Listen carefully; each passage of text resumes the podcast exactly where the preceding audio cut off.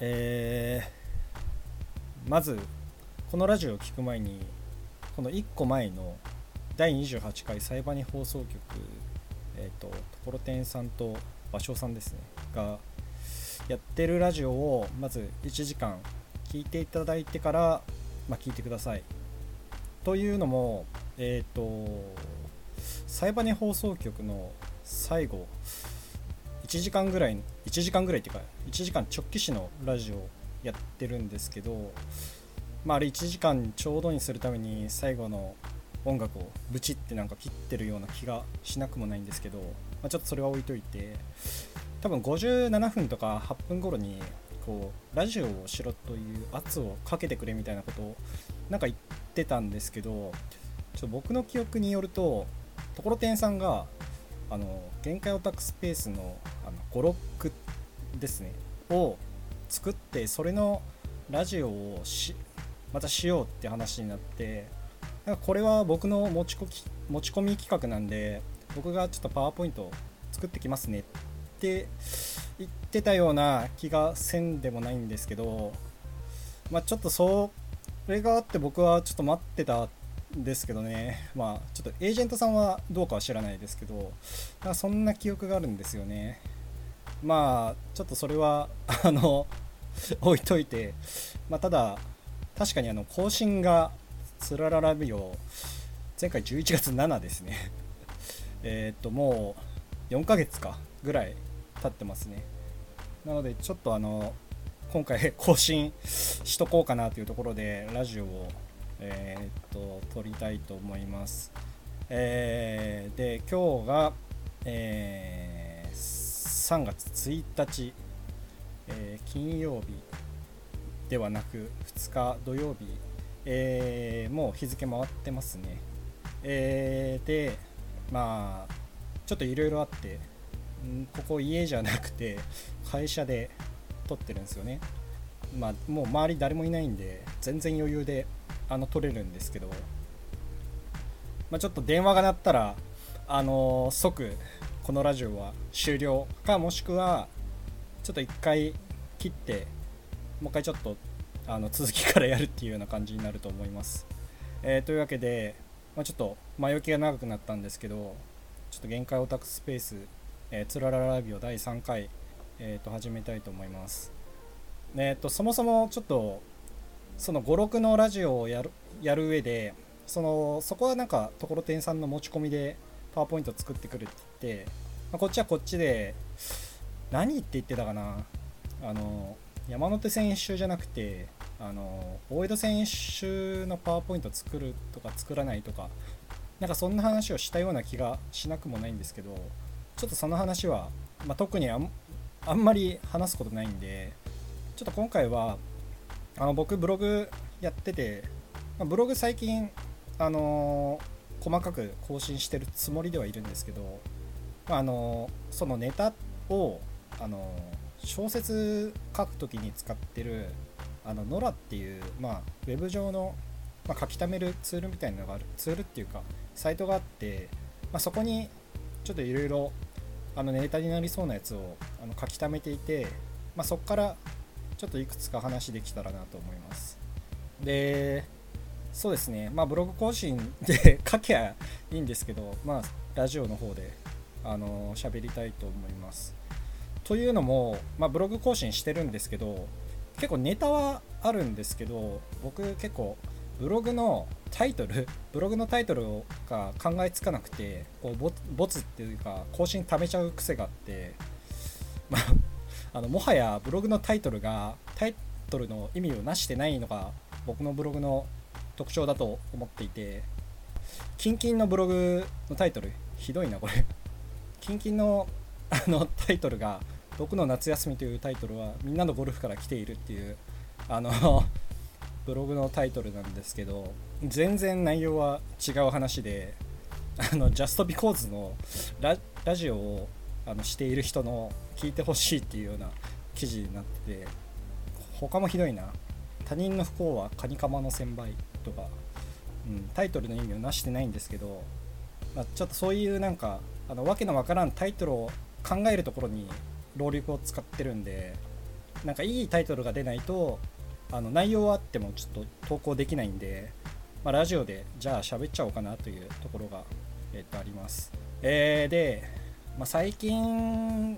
の話でいくと、えー、っと J リーグが開幕しましたね。えー、っと僕は福岡出身なんで、えー、っとアビスパ福岡応援しています。え福岡ってあと北九州もあのチームがあるんですけど一応アビスパ応援しています。アビスパはあのリーグでいうところの J リーグって今 3, 3部あって J1、J2、J3 って言って、まあ、福岡は今 J2 にいるんですよね。一昨年かその前かなにちょっと J2 に落ちて今も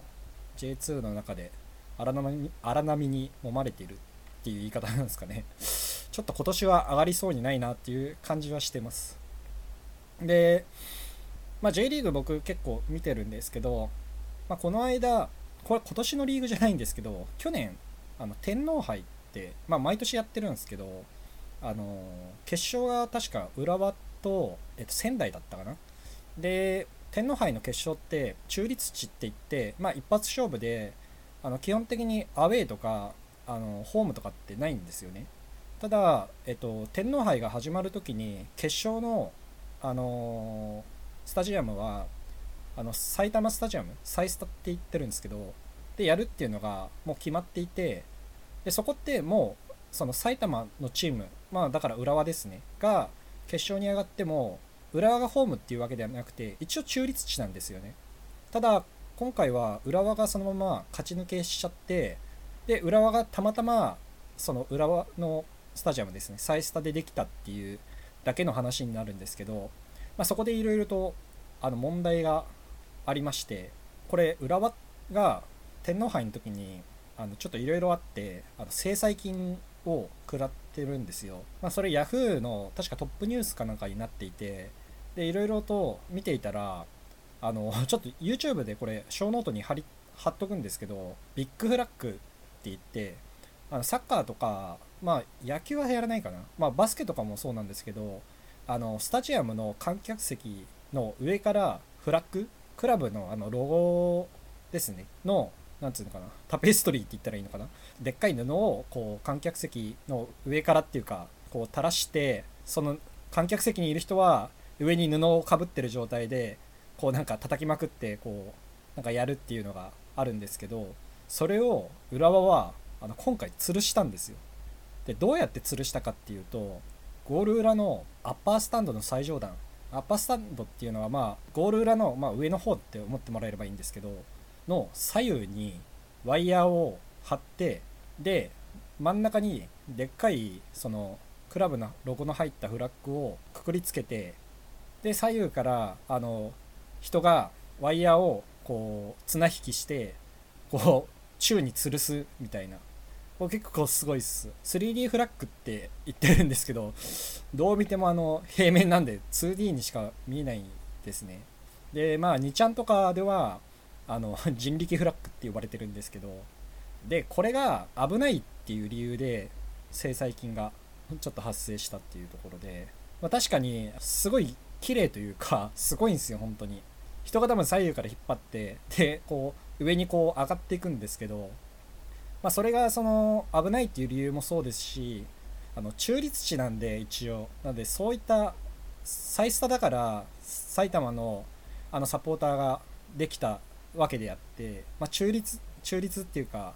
あの 中立性がないって言ったらいいんですかね。でまああの問題になったっていうようなところです。でこれであの200万の制裁金が出てるんですよ。で、まあ、200万ってまあクラブからするとそうでもないんですけどで200万ぐらいだったらこれちょっと会社の浦和レッズのファンの人が言ってたんですけどこの200万だったらあとこの人力フラッグ左右からこう引っ張ってフラッグが立つおもちゃを記念に作って売れば200万ぐらい取り返せるんじゃないかっていう話になってそれ制裁受けてんのに反省してないからまた制裁金来るだろうって話になって、まあ、ちょっとそこは面白かったですね。あとあの発煙筒もなんか焚いたみたいでそれでなんかもろもろで200万みたいですね。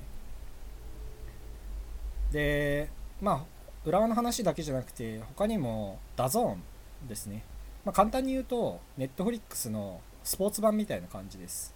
で日本の国内競技で言うと、まあ、バレーラグビーでメジャーなところだと野球。で野球は確か巨人以外が放送だったかな。であとバスケは、えーと、一部ですね。あの B1 って呼ばれる一番上のリーグのみ。でサッカーが、えーと、J1、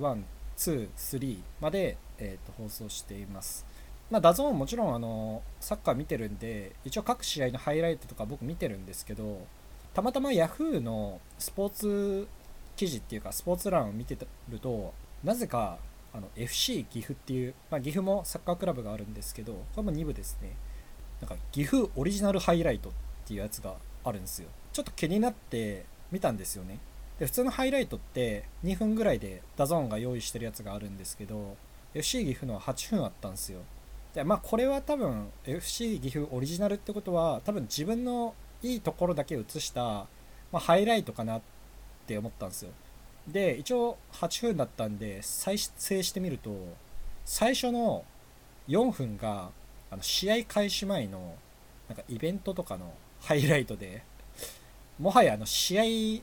合のハイライトは2分ですからね。半分も使ってない感じですね。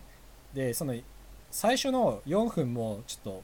まあ、面白いってわけではないんですけどなんかイベントのシーンのがいくつかこう撮ってるやつで1個あの VR の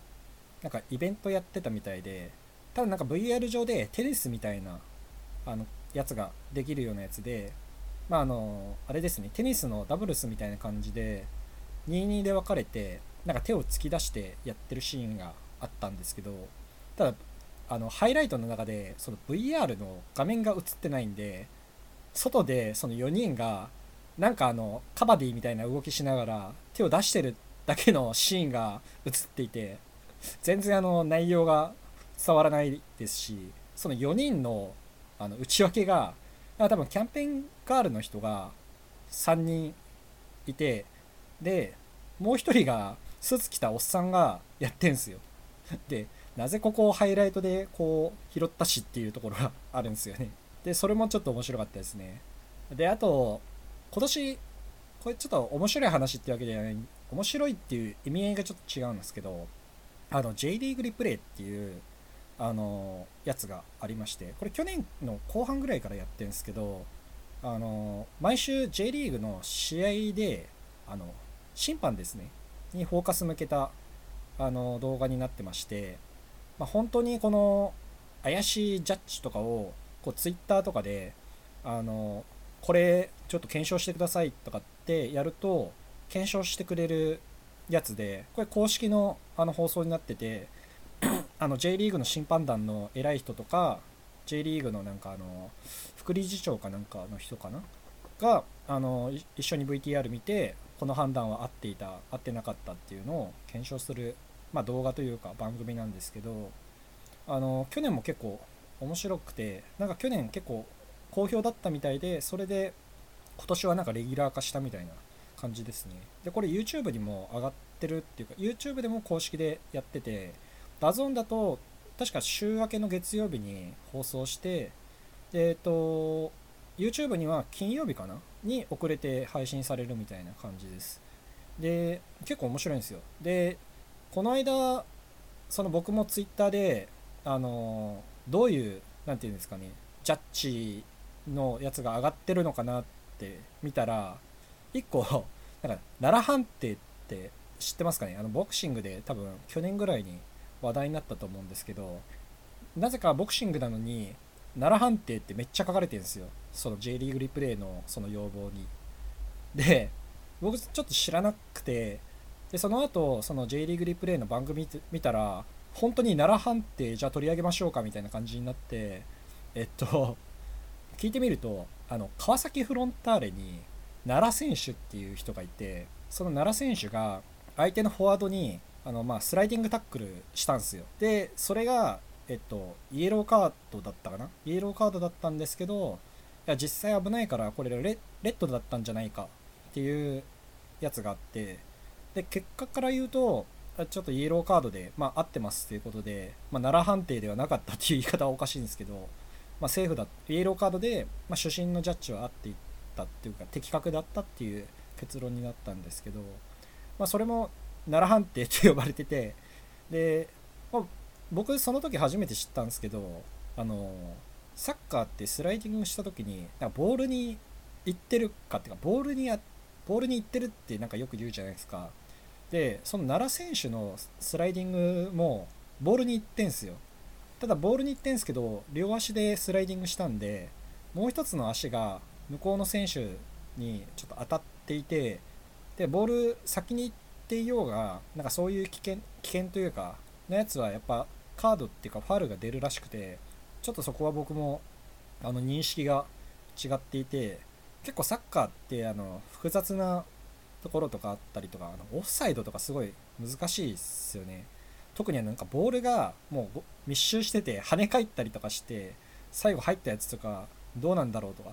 でそれもなんか1個取り上げられていて実際本当はノーゴールの判定が正しかったっていうのもあったんですよ。でそれはあの本当 もうあっちこっちに跳ね返った結果オフサイドだったんで主審も多分見れないんですよね。だからやっぱ VAR 入れましょうっていうようなてか VAR がなければこれはちょっと無理だねって話になって落ち着いたんですけど、まあ、本来であればノーゴールだったっていうあのケースもちょっとあったみたいですね。で VAR なんか今度あれですねあの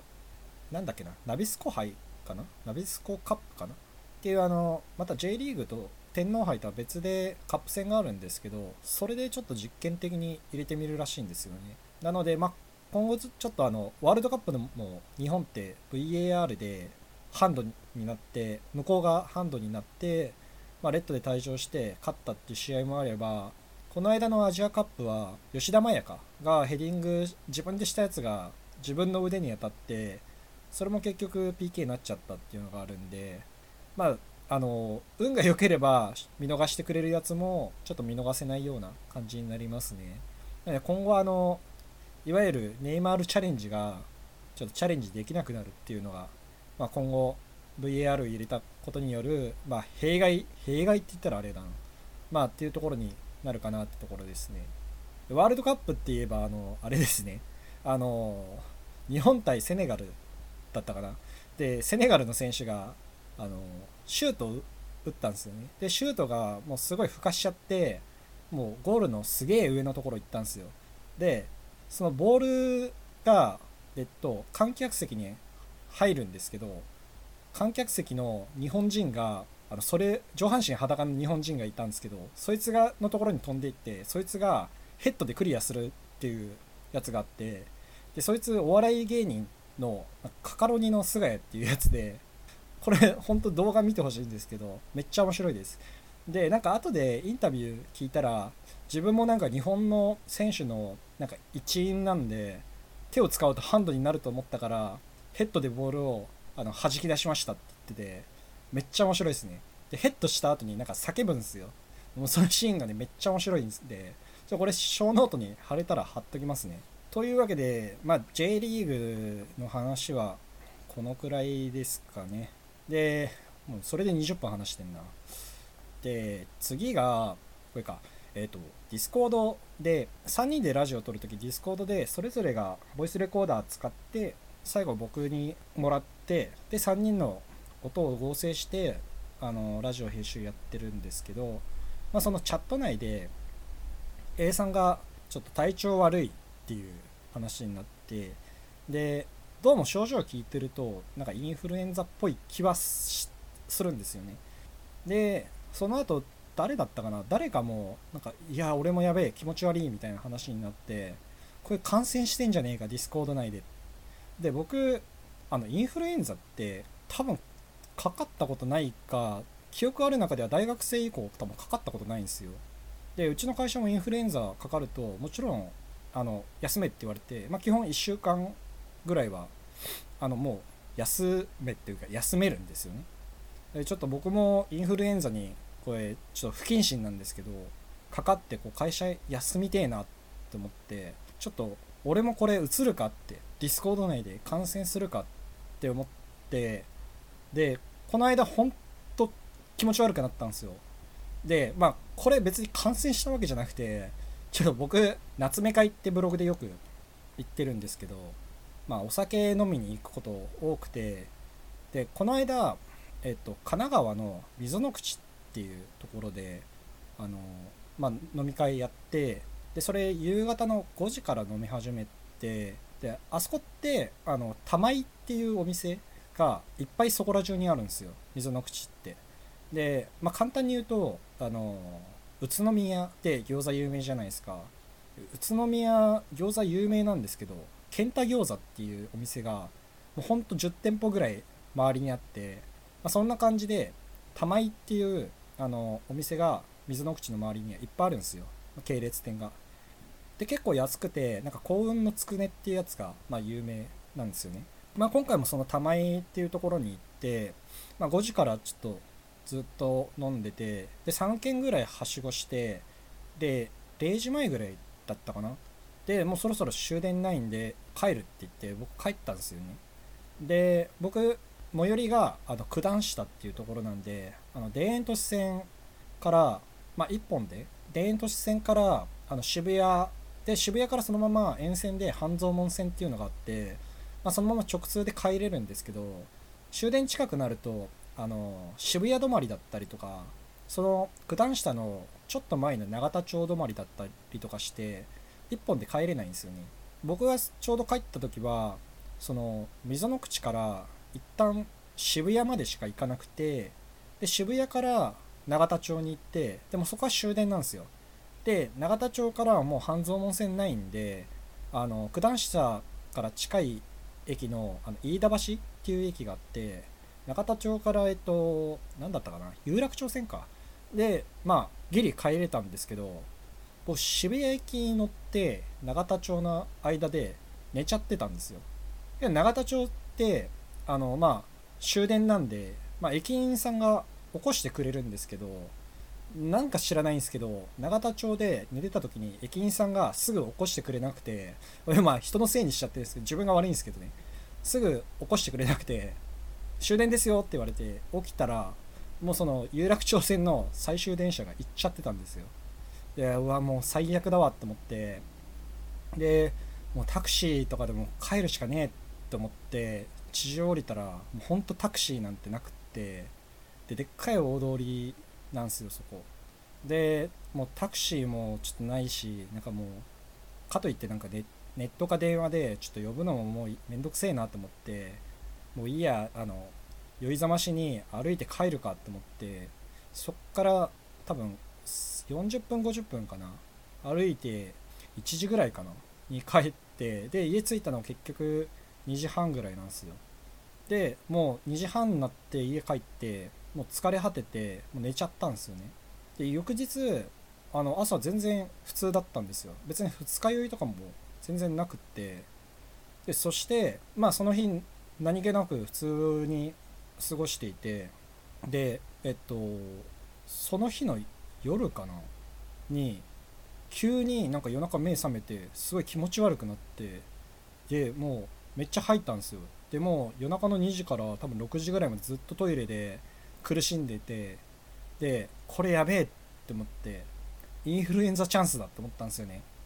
で朝会社に電話してちょっと気持ち悪いんであの病院行ってきますねって言ってでちょっと気持ち悪いんでこれインフルエンザかもしれないっすって言ってもう匂わしたんですよね。もう俺休むぞって。でそして病院行ったら急性胃腸炎だったっていうで急性胃腸炎本当かなっていう今でもちょっと本当にって感じなんですけど確かに熱はあったんですけど急性胃腸炎もなんか熱出るらしいんですよね。で一応併発してるかもしれないからインフルエンザの検査受けたんですけど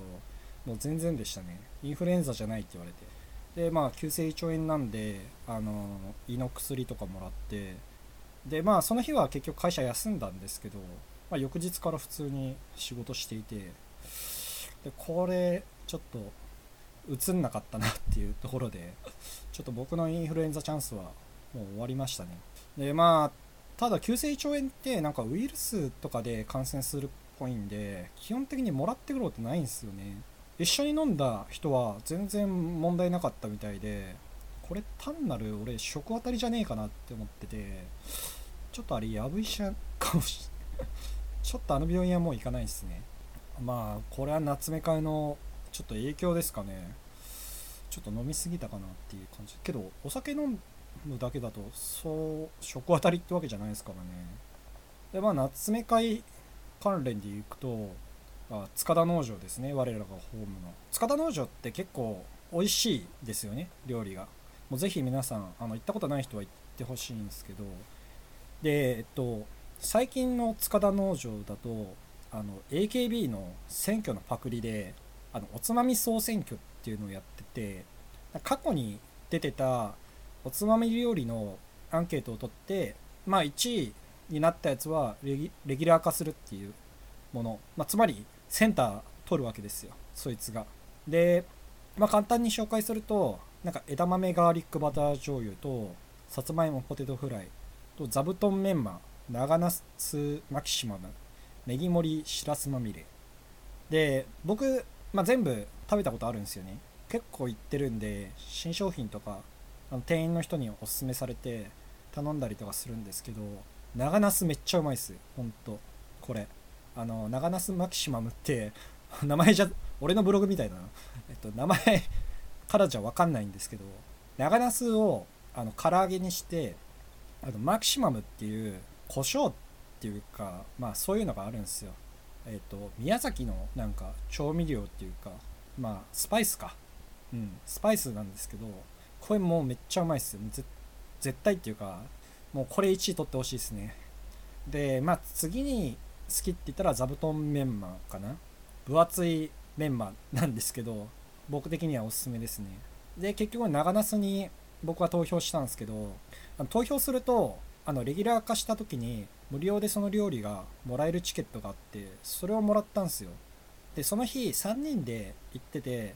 まあそれぞれ3人ともそのチケットっていうかクーポン券もらったんですよ。で店員に冗談でこれ今度来た時3人出したらもし長ナス受賞したら長ナス3皿来るんですかって言ったらはい3皿来ますねって言っててあそれグループで1枚じゃねえんだと思って。で今ちょっと僕の手元に1枚あってまあその夏目会のメンバーも1枚ずつ持ってるんですけどまあぜひちょっと長ナス受賞してほしいですね。受賞したらもう長ナス3皿食えるんでちょっとこれはまあ期待してます。そうですね。あとはそんくらいか。おちょうど30分ぐらいだな。あとはないなえー、というわけでまあ1時間もちょっと喋ることが喋ることがっていうかネタがなかったんで1時間もちょっとないんですけどまあ一旦キリがいい30分でちょっと俺も BGM をブチ切りしてなんとか30分ジャストでちょっとやりたいんですけどまあ、そこはちょっとうまく編集してやろうと思います。えー、これでまあ僕もラジオを出したっていうことで残るはもうエージェントさんだけですね。なのでまあエージェントさんがラジオを出すかまた3人でラジオをするか。ちょっとねけど3人で話すネタが、うん、特にない気がしていてまあ56ぐらいかな。56週のネタぐらいかな。ちょあれ本当に出していいネタが と、まあ、出しちゃいかんネタか。がなんかあるような気が著作権的にするんですけど、まあ、ちょっとそこは分かんないですやるかやらないかはうんちょっと要相談ですねえー、というわけでまあ4ヶ月ぶりのつららラビオでしたえー、またネタがたまったらえー、と第次は4回かなえー、やろうと思います。えー、というわけで、えー、そうですね、次のラジオ更新は多分2020年オリンピック目標でやりたいと思います。えー、じゃあ、そんな感じで、また来年、良いお年を。